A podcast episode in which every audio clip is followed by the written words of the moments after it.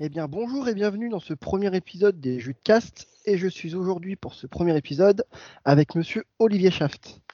Alors, déjà, Olivier, merci d'être venu à, cette, Merci. à ce premier podcast.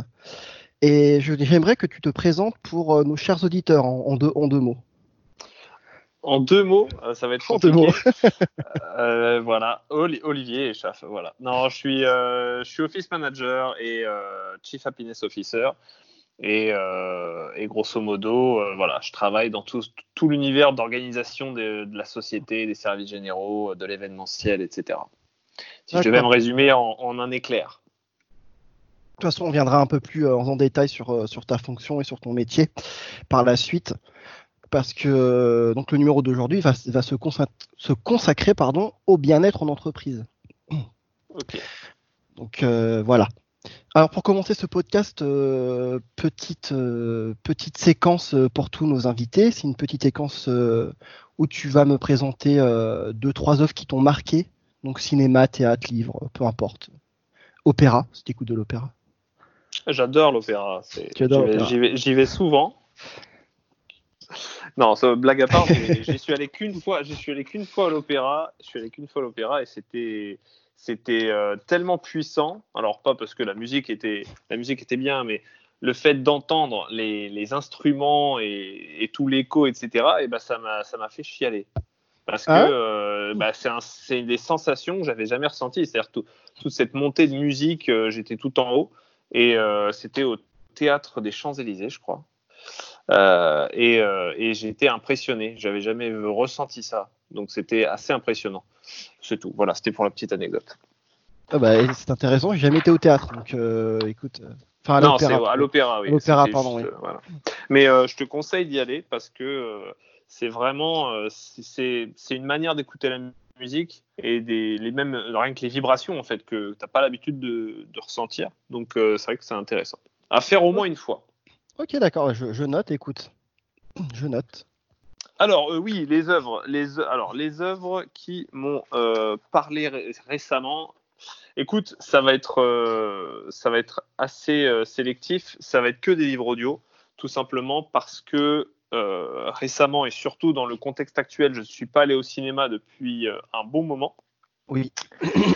Et j'écoute moi personnellement beaucoup de livres audio dans les transports en commun, etc. Et euh, forcément, euh, bah voilà, donc c'est c'est euh, les trois œuvres que- qui m'ont marqué. Ça va être trois livres audio. Les premiers, c'est euh, la, la première œuvre, c'est ces gestes qui parlent à votre place.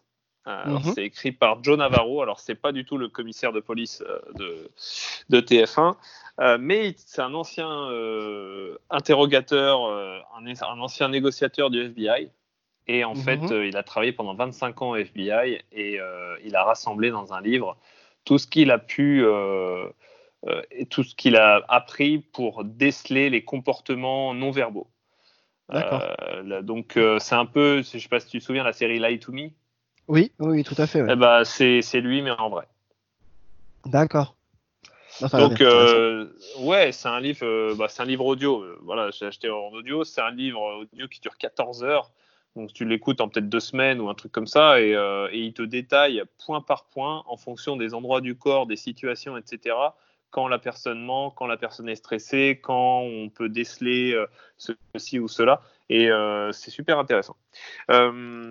Deuxième livre que, que je réécoute quand même souvent, c'est L'art du bonheur au travail du Dalai Mhm. Lama. D'accord. Donc là, c'est un peu plus philosophique, mais voilà, il, explique dedans euh, comment être heureux au travail et surtout pourquoi les gens sont malheureux. Euh, donc euh, c'est quand même un peu plus philosophique. Et puis troisième livre qui m'a marqué, c'est les quatre accords Toltec. Ce sont des comment dire une façon de penser, une façon d'interagir avec les autres, avec quatre grandes règles de vie. Et ils expliquent dans ce livre les quatre grandes règles. Ça, provient des Mayas. Euh, Maya ou Inca, je ne sais plus. Mais euh, bon, bref, ça, ça vient d'Amérique du Sud et, euh, et c'est assez, c'est assez intéressant. Voilà. D'accord, très bien. Donc, c'est trois livres que tu conseilles de, de. Alors, ouais, bah après, c'est quand même très ciblé. Hein. C'est ciblé développement personnel, c'est ciblé psychologie humaine, mais c'est ce qui m'intéresse. Donc, du coup, forcément, c'est voilà, c'est ciblé pour moi. Oui, bah après, c'est des sujets qui intéressent comme beaucoup de monde euh, à notre époque actuelle. Euh, le développement personnel, le bien-être, euh, c'est quand même des, des, sujets assez importants, surtout dans notre contexte actuel, j'ai envie de dire. Oui, bien sûr. Mmh. Puisque aujourd'hui, on n'a pas les mêmes problématiques qu'avant, et donc c'est pour ça que émerge ce genre de, de, courant qui devient de plus en plus, de plus en plus populaire. Mais tant mieux. Et oui, tant mieux, exactement. Écoute, moi j'ai sélectionné euh, deux, films, deux films pour ma part. Euh, un vieux film. On va commencer par le vieux film qui est, euh, que, tu connais très bien, mais j'ai voulu le caler quand même quelque part. C'est le Grand Détournement, la classe américaine. Ah bah évidemment. Évidemment, pour une petite touche d'humour. Donc vieux film hein, qui a été fait en décembre 93 et diffusé sur Canal+. Et en gros, euh, la petite histoire du film, c'est euh, un mash-up. Donc euh, plusieurs scènes de films américains qui ont été doublées derrière par, des acteurs français. par Michel Azanavicius, si je dis pas de bêtises, et Dominique Mézeret. Donc, qui ont fait tout un film comique autour de ça, autour de l'homme le plus classe du monde. Et ils enquêtent sur sa mort. Voilà, pour pas en dire plus, mais c'est vraiment, voilà, je pense qu'en ce moment, pour rire, c'est un bon film. Il est disponible sur YouTube en toute légalité en plus. ce film a toute une histoire. Il est, il, est il est très drôle et au final, euh, même si on le regarde aujourd'hui, euh, ça n'a pas perdu de sa, de sa superbe. Non, pas du tout. Pas du tout. En plus, pour la petite histoire, c'est un film quand même, ils ont créé une boîte de prod juste pour ce film. Et, euh, et ils l'ont fermé juste après parce qu'ils eu, ils ont eu plein de procès derrière eux pour plagiat, vu qu'ils ont piqué plein de, plein de scènes de, de plein de films américains pour la petite anecdote. Et le deuxième film, alors un plus récent qui, est diffusé sur Netflix, c'est Mariage Story. Euh, je ne sais pas si tu l'as vu, Olivier.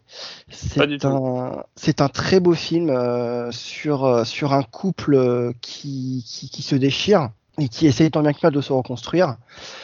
Et donc les rôles principaux sont tenus par Scarlett Johansson et Adam Drive. Ouais. Driver, d'ailleurs. Driver. Euh, et c'est un film très émouvant, très bien tourné, très bien joué et très émouvant. Donc ouais, je le, je conseille. C'est un, un, très bon moment à passer euh, devant ce film. C'est un très très très beau film. D'accord. C'est dramatique. C'est du, ouais, c'est une comédie dramatique. C'est vraiment, c'est vraiment dramatique. Ça dure 2h20. Euh, et mais c'est très bien joué, c'est très bien tourné. Les plans sont beaux. Et je pense que ça peut parler à beaucoup de, de couples. Peut-être. Je ne sais pas, je l'ai pas vu. je t'invite à le voir et à nos auditeurs aussi de le voir si ce n'est pas fait. C'est sur Netflix. Voilà. très bon film. Très bon film. Euh, bah, merci Olivier euh, pour cette petite page culture euh, que tu as bien que tu as bien rempli avec tes petites idées, tes petits tes petits bouquins audio. pour la suite de ce podcast, je vais te, on va parler un petit peu de toi, un petit peu de toi Olivier. Parce que, donc, comme tu l'as dit, tu es office manager et tu, ton rôle est, de, est le bien-être en entreprise, donc le bien-être des collaborateurs. C'est un des rôles. C'est un de tes rôles. C'est pas le rôle principal, exactement. Euh, déjà, Olivier, est-ce que tu peux nous parler un peu de ton parcours professionnel? Comment tu as été amené à euh, aller dans ce métier? Euh, Alors, moi, je suis issu de, de la télévision. J'ai fait toutes mes armes sur les plateaux télé pour différentes euh, grandes émissions connues ou moins connues. Euh, donc là, j'ai beaucoup travaillé sur l'organisation de tournage, sur, euh, sur la préparation, sur la gestion d'équipe, la gestion de projet. Bon, tout tournait globalement hein, pour faire dans les grandes lignes autour de l'organisation, dans l'univers beaucoup plus télévisuel que cinéma. Euh, j'ai fait un peu de cinéma, mais ça, ça restait quand même, ça reste quand même anecdotique, même si euh, après en termes de cinéma, la seule vraie euh, expérience que j'ai eue notable, c'est quand même que j'ai tourné avec Jean Dujardin, Guillaume Canet et Marion Cotillard sur sur leur leur film, enfin leur événement, le Grand Débarquement sur Canal+. Donc du coup, j'ai pu travailler un petit peu avec eux et c'était c'était génial pour une une seule et vraie expérience cinéma, bon bah voilà, j'étais avec les, le trio, le trio de stars français. Donc c'était voilà, j'aurais pu tomber plus mal, disons. Oui, c'est sûr. Donc voilà, et donc ouais, j'ai fait quoi? J'ai fait 7 ans, 8 ans à la télé pour différentes émissions. Tu as vu des têtes T'as dû voir des têtes. J'ai vu, oui, j'ai vu, bah, j'ai vu, euh, j'ai vu beaucoup, beaucoup de monde. J'ai travaillé avec beaucoup de gens, connus ou moins connus, et, euh, ou très connus même. Et, euh, et après, arrivé, arrivé à 30 ans, j'ai eu c'est quelque chose qu'on ne parle jamais, la crise de la trentaine. J'avais envie de changer. envie de changer. Voilà. L'envie de changer. En fait, l'émission sur laquelle je travaillais sur France 2 s'arrêtait.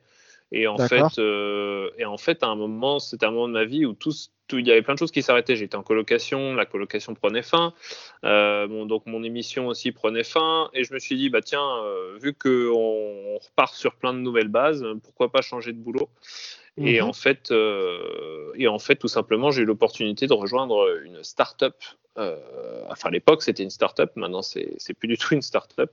Ça a tellement grandi que voilà. Mais j'ai rejoint une entreprise pour être office manager et chief happiness officer ou l'autre appellation happiness manager. Euh, alors, il y a, a 5-6 appellations différentes, mais euh, globalement, ça veut dire la même chose. Donc, donc en fait, en fait, je faisais à peu près les mêmes choses qu'à la télé, Sauf mhm. que ça s'appelait différemment, et évidemment c'était légèrement différent parce qu'il n'y a pas de tournage, etc. Mais c'était de la gestion d'équipe, c'était de la gestion de projet, c'était de la gestion de locaux, parce que même à la télé, je gérais les, les plateaux de tournage, mais euh, je gérais vraiment le, la structure, c'est-à-dire les, bâtiments, Les, plateaux de tournage. Donc c'était euh, donc de la gestion de locaux. Euh, et donc là, c'était un peu pareil. Donc, donc en fait, voilà, c'était une autre énergie, une autre, un autre style, une autre méthode de travail c'est vrai que j'ai mis du temps à, me faire à cette euh, méthode de travail dite un peu plus conventionnelle, puisque évidemment à la télé, dans le cinéma, on a une façon de travailler qui est voilà, qui est un peu atypique, peut-être propre à ce milieu ou au milieu un peu événementiel. Euh, c'est vraiment différent du, milieu enfin, du milieu entreprise à proprement parler. Ouais, du milieu classique, entre guillemets, sans vouloir faire de. Enfin, c'est pas du tout euh, péjoratif ce que je dis, mais euh, voilà, c'était mhm. une entreprise plus classique, plus conventionnelle, comme on voit un peu partout. Et donc, forcément, c'était un peu plus. Euh, c'était. Voilà, il y avait un temps d'adaptation. Et puis après, voilà, super, super aventure. Là, j'ai pu donc évidemment faire l'office management. J'ai fait du. J'ai fait de l'happiness management aussi. Et puis après, Là maintenant, je travaille dans une société euh, en tant qu'office manager, euh, happiness manager. Voilà. D'accord. Société, donc euh, je, je retrouve un peu mon métier de mon métier d'origine entre guillemets, l'organisation des locaux, gestion humain, gestion locaux, etc. et événements. D'accord. Ben c'est un beau parcours professionnel, dis-moi. Tu as vu plein de choses, ce qui est plutôt pas mal. Hein. Tu as pu vivre plusieurs expériences c'est vraiment euh, très très intéressant tout ça. Oui, ça, ça remet, ça remet. Enfin, j'avais déjà les pieds sur terre, mais ça les met encore plus. Oui, je, comprends bien. Je comprends bien ça. Euh, donc du coup, tu donc du coup euh, office manager. Est-ce que tu peux nous expliquer un peu le métier d'office manager? Parce que bon, pour avoir travaillé avec des office managers et avoir regardé un petit peu sur internet, qu'on on regarde, c'est un petit peu encore un métier assez inconnu et un peu fourre-tout, euh, le, manager. Toi qui travailles dedans, est-ce que tu peux un peu nous expliquer euh, vraiment en quoi consiste euh, vraiment le travail d'un office manager dans une entreprise? Alors, en effet, oui, tout le monde met, met à sa sauce. C'est ça qui est très très compliqué en ce moment, c'est de donner vraiment un cadre au, métier, puisque tout le monde quand tu vois les fiches de poste et même dans les, dans les job descriptions euh, des gens sur les, enfin des entreprises sur les, sur les moteurs de recherche euh, spécialisés, euh, ça part dans tous les sens. C'est-à-dire que des fois, ça en est même comique. Enfin, vraiment, j'ai vu des annonces, ils cherchent un office manager, mais en fait, je leur dis, mais ça s'appelle pas office manager, ça, s'appelle directeur administratif, en fait. Mais, mais un office, non, non, mais j'ai vu des trucs de dingue. Hein. J'ai vu une fois quelqu'un, il cherchait un, mec, donc un office manager, donc euh, voilà, et il cherchait aussi, en même temps, pour la même personne, quelqu'un qui maîtrisait totalement et parfaitement toute la suite Adobe. D'accord. Voilà. pas du tout. euh, Donc, euh, un mec qui soit directeur des services généraux et en même temps créateur euh, qui sait maîtriser Photoshop et InDesign sur le bout des doigts. Tu fais oui, Mec bien sûr. marketing en même temps, quoi. Oui, voilà, non, non, mais c'est pour ça que faut. Bon. Mais euh, pour répondre à ta question de qu'est-ce qu'un office manager, écoute, c'est un mix entre un assistant de direction, un assistant RH et un responsable des services généraux. Voilà, c'est quelqu'un qui va intervenir sur plusieurs domaines, qui n'est pas expert, tu vois, comme par exemple un, un comptable ou un RH qui est expert dans son truc. Lui, Mhm. il va intervenir dans plusieurs domaines. Il n'est pas expert, mais il, il touche un peu à, à tout, à plusieurs domaines, à plusieurs euh, corps de métier. Et donc, euh, voilà, il va être euh, multicasquette. C'est comme on l'appelle souvent, c'est un peu le couteau suisse de l'entreprise, un peu MacGyver. euh, il s'adapte vite. Euh, voilà, donc c'est quelqu'un qui va aussi bien faire des tâches administratives. Il peut faire du recrutement à, à son niveau entre, entre guillemets, parce que Oui. c'est pas un vrai RH. Euh, c'est quelqu'un aussi qui va s'occuper des locaux. C'est quelqu'un qui peut s'occuper aussi euh, de, de l'événementiel. Voilà, donc et, et ça, ça dépend vraiment des sociétés. C'est-à-dire que en fonction des sociétés, toutes les sociétés n'ont pas les mêmes attentes. Tu as des sociétés où ils ne font absolument pas d'événements. Donc euh, l'office manager qui va être là-bas ne va pas faire d'événements. Par contre, à contrario, il y a une autre société où ils font des meet-up, ils font ceci, ils font cela. Et ben là, forcément, euh, l'office manager peut être amené à organiser. Donc, ça va dépendre des besoins et de l'activité des sociétés. Mais globalement, c'est quelqu'un qui, qui est une fonction support et qui va intervenir sur plusieurs domaines. D'accord. Et du coup, tu nous parlais d'happiness manager aussi, donc qui Oui. rejoint euh, l'office manager. Donc c'est deux métiers en un, on pourrait dire. Il n'y a pas un métier spécifique happiness manager. Euh, alors, si, ça- en fait, le, le, c'est complémentaire. Disons que normalement, un office manager peut être happiness manager en même temps. Il peut avoir la double casquette. D'accord. Euh, et tu peux aussi avoir quelqu'un qui n'est que happiness manager. Ça, Oui. ça dépend des sociétés, de leur stratégie et puis euh, aussi de leur budget. C'est-à-dire que euh, une société qui a comme budget d'avoir un, un happiness manager qui fait que de l'happiness, bon, bah voilà, ça, ça veut dire qu'il dédie Oui. carrément un budget à ça, quoi. Euh, Ok. Très, très généralement, pour le moment en tout cas, les gens sont office manager et en même temps, ils ont la, la casquette euh, happiness, quoi. D'accord, ok. Je vois, je vois ce que tu veux dire. Ah oui, parce que c'est euh, quand même euh, un métier, euh, ouais, encore, enfin deux, deux métiers du coup assez méconnus. Par exemple, l'entreprise où je travaille, on a eu un office manager Ouais. qui faisait en même temps happiness manager. Et, et c'est vrai que c'était c'était difficile de dire ce qu'il faisait parce que euh, parce que euh, les gens, enfin déjà la direction n'expliquait pas forcément et, euh, et c'était un métier euh, qui n'était pas connu euh, vraiment au sein de, de, de, de l'en- de l'entreprise. Tu, tu parles de tu parles de l'happiness manager là? De- des deux, pas parce que c'était un peu, euh, c'était quand même le bien-être en entreprise, si je dis pas de bêtises. Donc voilà, je, je vois au travers de même notre direction que c'est pas trop euh, ce qu'elle veut encore maintenant. Ça veut quelqu'un qui fait ce que de l'administratif ou quelqu'un qui fait de l'administratif et en même temps qui s'occupe un peu des locaux, de euh, comment faire pour que mon- mes, mes collaborateurs se sentent bien dans les locaux, etc. Je sais pas si je suis clair.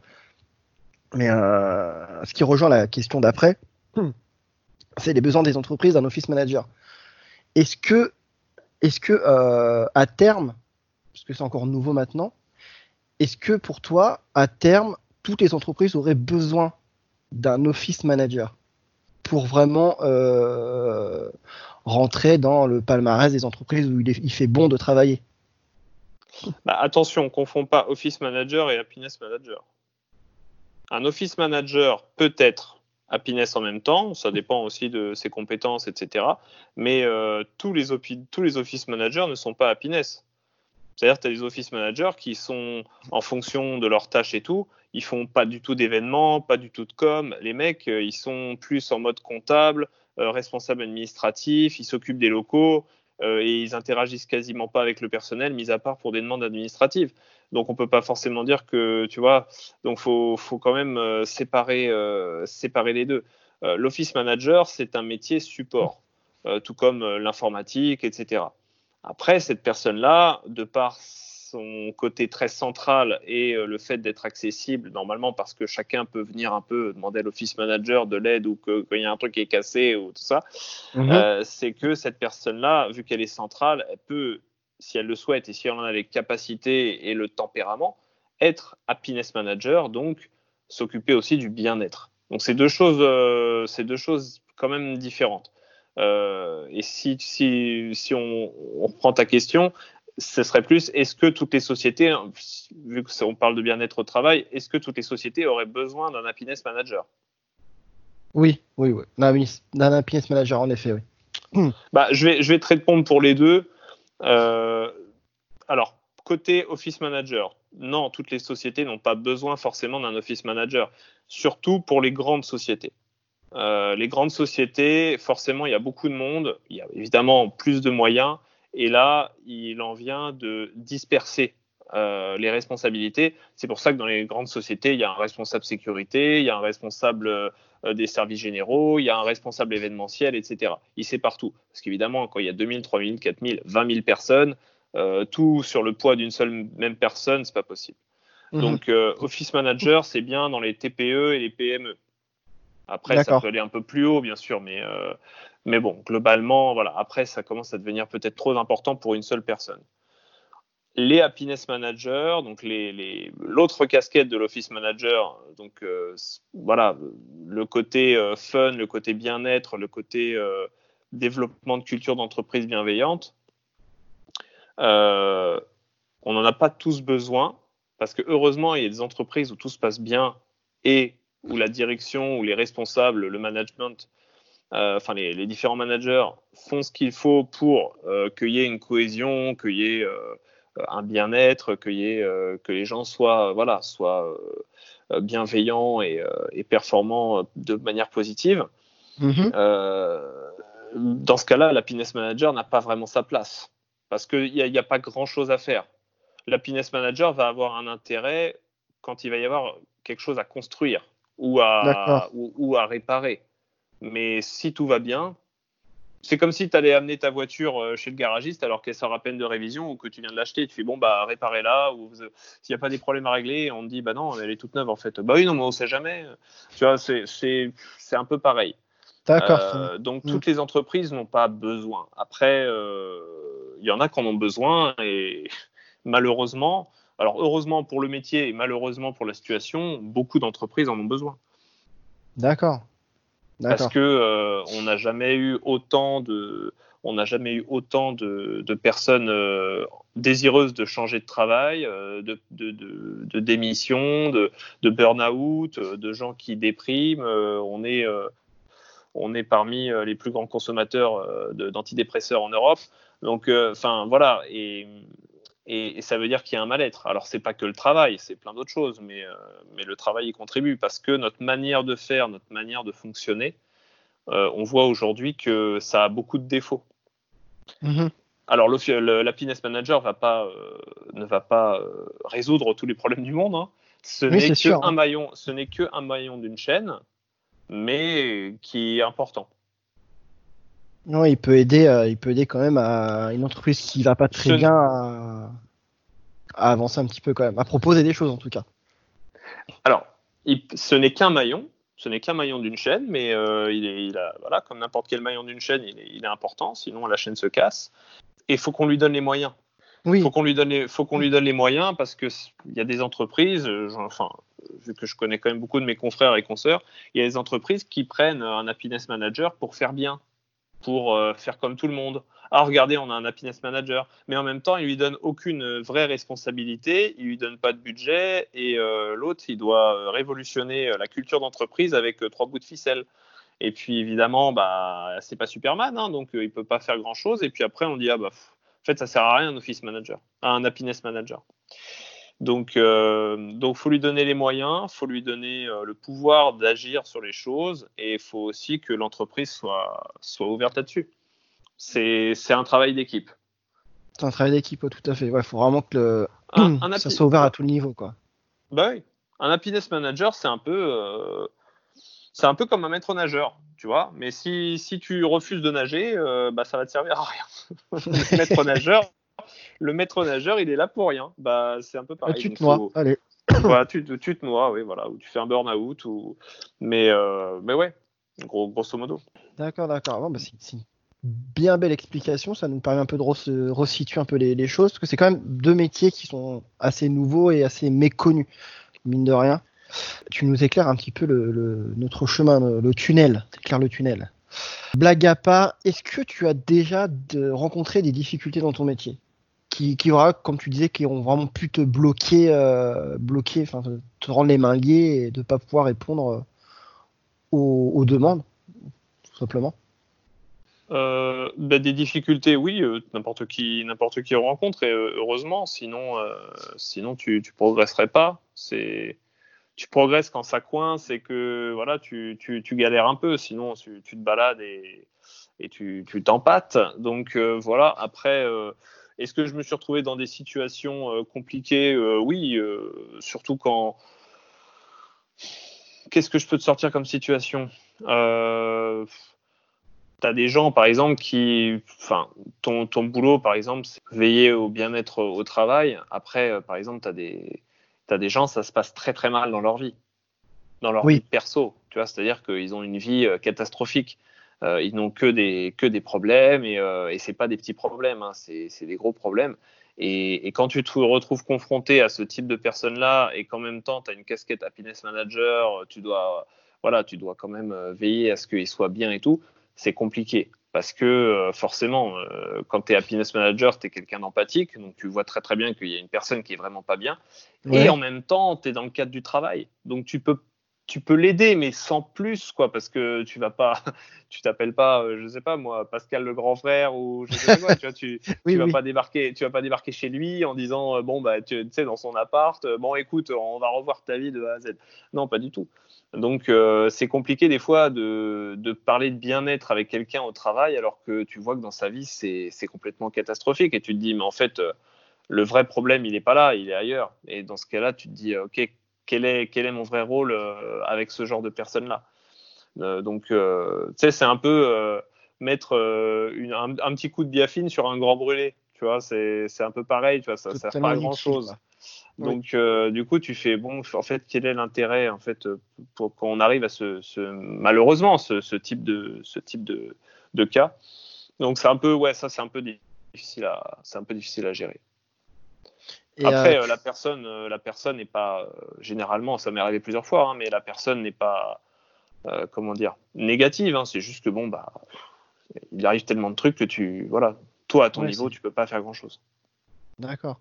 Et tu as déjà rencontré des, euh, des directions ou des, des supérieurs euh, euh, vraiment fermés qui tu leur proposes des choses et non ils veulent pas parce que parce que budget ou parce que c'est trop ou parce qu'ils comprennent pas d'où tu où tu veux aller avec ce, ce, ce projet. C'est pas des questions trop de budget parce qu'on peut faire beaucoup de choses pour zéro euro. Donc euh, ça, c'est pas voilà. Par contre, c'est plus oui, j'ai déjà rencontré, j'ai déjà été confronté à des à des personnes réticentes, mais parce qu'elles ne comprennent pas. Il y a un conflit générationnel. Il y a un conflit générationnel sur beaucoup de choses et, euh, il y a pas mal de personnes qui ne comprennent pas cette notion de bien-être au travail. Euh, alors j'essaie de leur expliquer ou j'essaie d'expliquer par, par différents moyens quel est l'intérêt. Mm-hmm. Et le problème, c'est que enfin, plusieurs choses. Déjà, il y a les personnes qui te sortent, euh, dès que tu parles de bien-être au travail, ils disent euh, Non, mais attends, il n'y avait pas ça avant, ça se passait très bien, donc euh, ton truc là, machin, c'est de la poudre de perlimpapin. Tu vois, c'est voilà, oui. c'est du flan. parce qu'il n'y avait pas ça avant. Bon, bah, écoute, c'est bien, mais la situation n'était pas la même qu'à l'époque des années 80-70. Donc, Exactement. c'est pas du tout le même, le même rythme, les mêmes enjeux. Avant, euh, tu trouvais du travail en un claquement de doigts. Aujourd'hui, euh, bon, faut, faut réfléchir. donc, euh, donc c'est pas du tout les mêmes contextes, tu vois. Donc, euh, donc déjà, il y a ceux-là qui disent c'est du vent. Il y a les autres qui qui ont lu des, des, articles, des choses comme ça, où on voit juste un happiness manager organiser un, un concours de baby-foot où, ou un truc comme ça, il dit oui, d'accord, c'est un, un, guignol qui fait le beau, machin. Pas du tout, c'est, ça va plus loin que ça. Mais mais il y en a qui, qui, vivent sur les clichés, quoi. C'est voilà. Et puis troisième, il y a ceux qui, qui pensent vraiment que, enfin ils comprennent pas, ils comprennent vraiment pas l'intérêt du bien-être au travail et surtout il n'est pas quantifiable. C'est pas quelque chose comme un commercial, tu lui dis euh, tu vas vendre ça, ça, ça et le mec te ramène tant. Tu vois, il te ramène du chiffre d'affaires, il te ramène ceci, il te ramène cela. C'est très facilement quantifiable. Euh, ton comptable, euh, il check, il fait bon bah un tel nous a ramené tant de tant d'euros. un happiness manager avec son bien-être, qu'est-ce qu'il ramène d'un point de vue financier, mesurable, quantifiable facilement? Bah, c'est beaucoup plus compliqué. Donc, du coup, tu as les personnes qui se disent euh, Ouais, euh, attends, euh, toi, tu en fait, tu fais rien. Qu'est-ce que tu as fait ce mois-ci? Bah, en fait, j'ai revu toute la procédure de ceci, de cela. Ouais, d'accord, mais ça a rapporté quoi? Bah, rien. Enfin, tu vois. Ah, c'est le gros problème des métiers de support dans, les entreprises, ça. Ouais, c'est. Bah, tu vois, par exemple, un directeur des services généraux, tu, tu, tu comprends très bien que s'il n'est pas là, le bâtiment, il fonctionne pas c'est parce que s'il y a un ascenseur qui tombe en panne ou euh, le digicode il marche plus ou tout ça, bon bah on fait comment? Donc euh, donc voilà, un happiness manager, en fait tu te dis ouais on peut s'en passer, c'est pas vital, etc. Euh, par contre, moi quand je rencontre ces personnes-là qui sont qui sont disons très réticentes à ce type de métier, je leur fais juste comprendre par un exemple très simple. Je fais euh, dans une société, euh, disons, où ça se passe mal. Euh, c'est-à-dire mauvaise ambiance, mauvaise mentalité, etc. Qu'est-ce qui se passe? Ce qui se passe, c'est que les employés, les collaborateurs ne vont pas avoir un bon esprit. Donc, ils vont, ils, vont être malveillants, c'est-à-dire qu'ils vont pas du tout aider leurs collègues, il n'y aura pas d'entraide, il n'y aura pas d'esprit d'équipe, il y aura beaucoup d'individualisme. Euh, il va y avoir aussi euh, très peu d'efforts, c'est-à-dire que les, personnes, vu qu'elles vont être dans un endroit, une société qui ne leur donne pas euh, vraiment le, bonheur ou le, sentiment de bien-être d'aller bosser le matin, bah, si jamais ils sont fatigués, si jamais ils sont un peu malades, bah, ils vont être malades. c'est des gens qui vont démissionner beaucoup plus rapidement. C'est des gens qui vont aussi aller s'ouvrir à la concurrence beaucoup plus facilement aussi, parce que pourquoi ils resteraient si ça se passe mal? Bah Donc, le fait qu'il y ait euh, une, le fait d'être dans une société, dans une entreprise, disons, pas forcément bienveillante, avec un mauvais esprit, ça a absolument aucun intérêt. Parce que, au final, tes collaborateurs, tu vas les perdre un par un. Il va y avoir un gros turnover et le vrai savoir-faire, etc. Eh ben, euh, tu vas le perdre au fur et à mesure. Et, et tu pourras pas dire, euh, tu vois, imagine, tu traverses une, période d'activité forte où tu demandes aux gens de faire un effort, de rester plus tard le soir, je ne sais pas. Mais euh, ces personnes-là, elles vont pas faire le moindre effort en fait, parce qu'elles vont dire mais attends pourquoi je pourquoi je ferais plus? C'est pas possible. Ah ah oui. Donc alors que, imaginons, on est dans une, entreprise bienveillante qui véhicule des valeurs, qui véhicule une culture, une culture d'entreprise, une personnalité forte, avec des événements, des team building où les gens s'entraident, se connaissent, etc. Qu'est-ce qui va se provoquer? Ben, Tout simplement l'inverse. Les gens vont être moins malades, les gens vont s'entraider, il va y avoir un esprit d'équipe, il va y avoir une bonne ambiance. Le fait de, sourire, le fait de dire bonjour le matin, le fait de rigoler, le fait que euh, voilà, c'est pas pas parce qu'on sourit ou qu'on rigole qu'on bosse pas. C'est juste qu'on le fait euh, avec bonheur. Et bah ça, ça change tout. Donc les gens vont être beaucoup plus fidèles à leur entreprise. Les gens vont beaucoup moins aller regarder ailleurs. Bref, il n'y a, que des avantages en fait à travailler dans la bonne humeur et la bienveillance. Euh, oui, euh, c'est un truc, ouais, c'est un truc que j'ai vu euh, dans les différentes entreprises ou dans les différentes entreprises où, j'ai travaillé, c'est que quand tu es dans une bonne équipe qui organise des choses en dehors du travail, mais qui dans le travail est toujours là pour les autres, pour aider, etc. Ah, ça fonctionne bien les gens ils, travaillent euh, vraiment, ils n'hésitent pas à rester plus tard le soir, à travailler un peu plus, à aider, etc. Alors inversement, euh, j'ai eu dans des boîtes où c'était chacun pour sa pour sa pomme.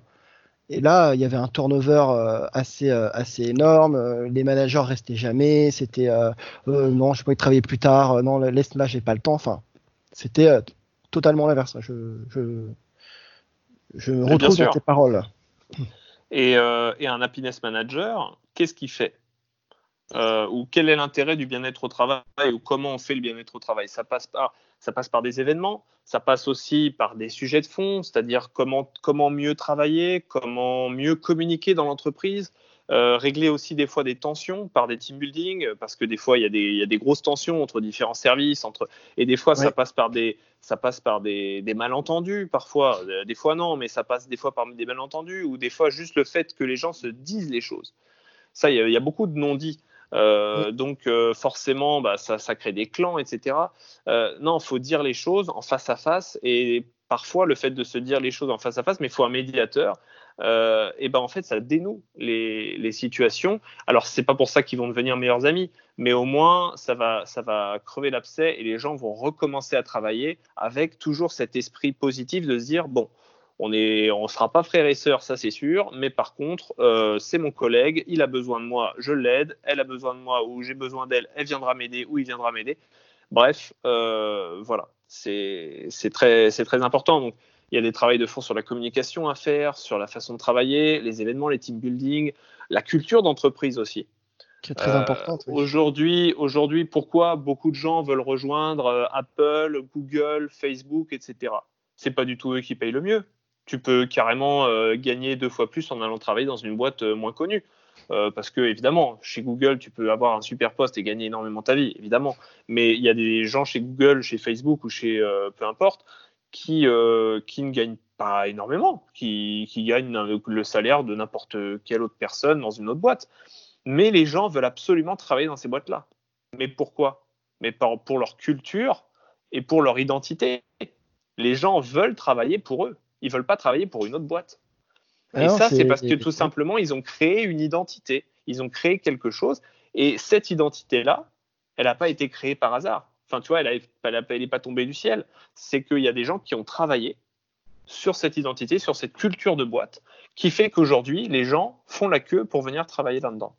Ouais, c'est ça, c'est euh, il y a, y a toute la toute l'image de la société qui fait que demain bah on te propose un poste là-bas, bah si dans ta boîte c'est bof bof, bah tu vas tout de suite parce que tu sais que là-bas bah t'as ci, t'as ça, t'as là, tu sais que tu vas bien être pour travailler, que tu vas pas travailler avec la boule au ventre, tu vas être heureux d'aller travailler là-bas. Bah, forcément euh, c'est quelque chose qui joue euh, vraiment pas mal sur sur ton choix. Déjà à toi personnel de travailler pour une entreprise A ou B quoi.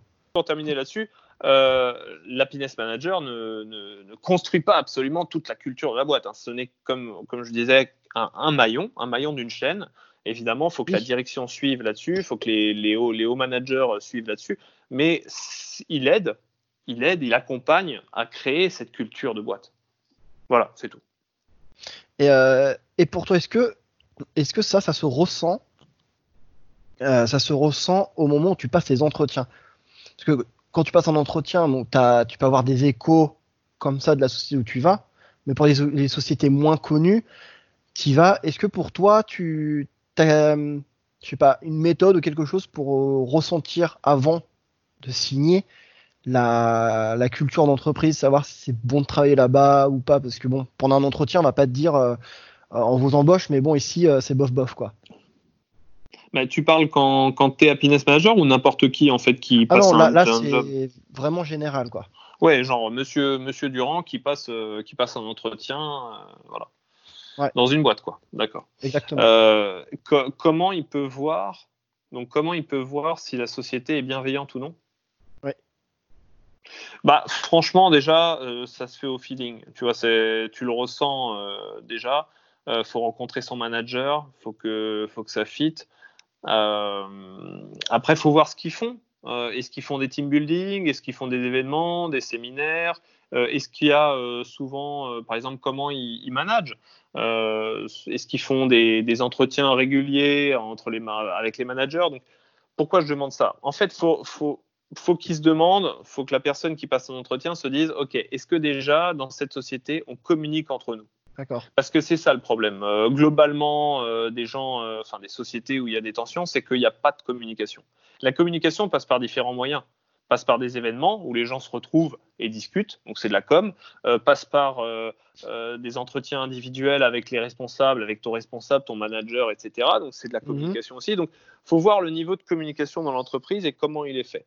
Et à partir du moment où, où tu sais qu'une entreprise communique bien ou de manière suffisante, tu peux te dire, OK, ça a l'air d'une entreprise qui, prend la communication au sérieux.